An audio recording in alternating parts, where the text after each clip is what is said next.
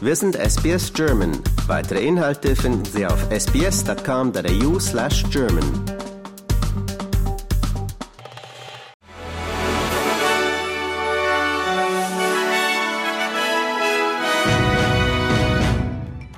US-Verteidigungsminister Austin hat nach einem tödlichen Angriff pro-iranischer Milizen auf amerikanische Soldaten in Jordanien eine mehrstufige Reaktion der USA angekündigt. Man wolle aber einen größeren Konflikt in der Region vermeiden, sagte der Minister.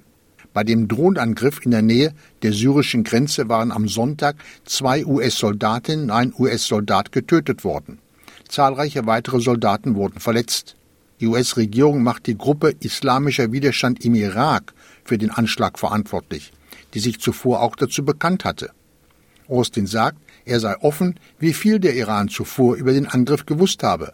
Aber im Prinzip sei das egal, da der Iran diese Gruppen finanziere und teils auch ausbilde.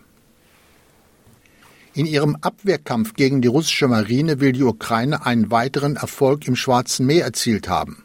In der Nacht sei das Raketenschiff Ivanoves durch mehrere Seedrohnen versenkt worden, teilte der ukrainische Militärgeheimdienst mit. Als Beleg zeigt Kiew ein Video, in dem nacheinander mehrere mit Sprengstoff beladene Seedrohnen auf das russische Kriegsschiff zusteuern und explodieren. Das Schiff habe Schlagseite bekommen und sei letztlich gesunken.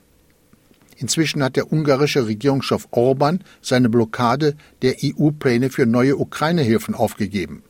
Alle 27 Staats- und Regierungschefs hätten dem geplanten Unterstützungspaket im Umfang von 50 Milliarden Euro zugestimmt, sagt EU-Kommissionspräsidentin Ursula von der Leyen.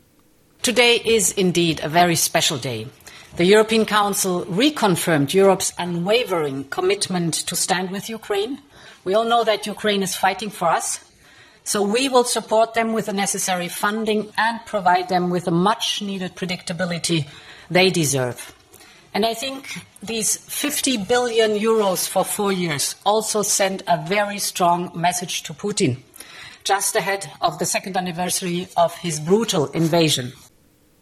Bei einer weithin verurteilten pro-palästinensischen Kundgebung auf den Stufen des Sydney Opera Hauses am 9. Oktober sind nach Angaben der Polizei keine beleidigenden antisemitischen Parolen verwendet worden. Angebliche Aufnahmen mit Rufen wie Juden vergasen, die später im Umlauf gebracht wurden, führten zu weit verbreiteten Verurteilungen der Demonstranten durch Politiker und zu einer Änderung der Gesetze gegen Hassverbrechen. Wie die Polizei von New South Wales heute aber sagt, habe eine umfassende forensische Analyse keine Beweise dafür ergeben, dass die beleidigenden Gesänge bei der Kundgebung wirklich verwendet wurden. Investigators engaged an eminent expert in biometric science. That expert has conducted an audio, visual, and acoustic phonetic analysis of the audio visual files. As a result of that examination, the expert has concluded with overwhelming certainty that the phrase chanted during that protest, as recorded on the audio and visual files, was Where's the Jews? Not another phrase as otherwise widely reported. Die großen Technikkonzerne Apple, Meta und Amazon haben im letzten Quartal des Vorjahres gute Geschäfte gemacht und präsentieren dementsprechende Gewinne. Besonders Apple verdankt seinen Erfolg der neuesten iPhone-Generation, sagt Firmenchef Tim Cook in einem Interview der Nachrichtenagentur Reuters. Auch das Werbegeschäft von Meta läuft weiter auf Hochtouren und der Facebook-Konzern zahlt seine erste Dividende. Mehr zum Börsengeschehen später in unserer Sendung. Und vom Sport. Sensationswechsel in der Formel 1. Rekordweltmeister Lewis Hamilton geht 2025 von Mercedes zu Ferrari.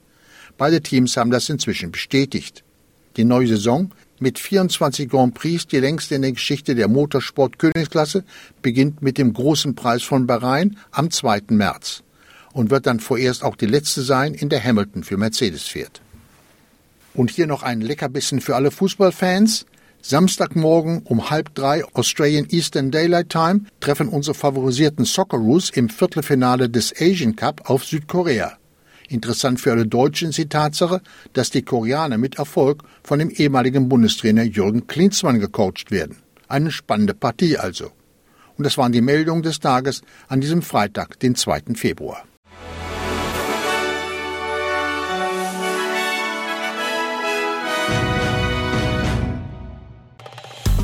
Liken, teilen und kommentieren Sie unsere Inhalte bei facebook.com/sbsgerman.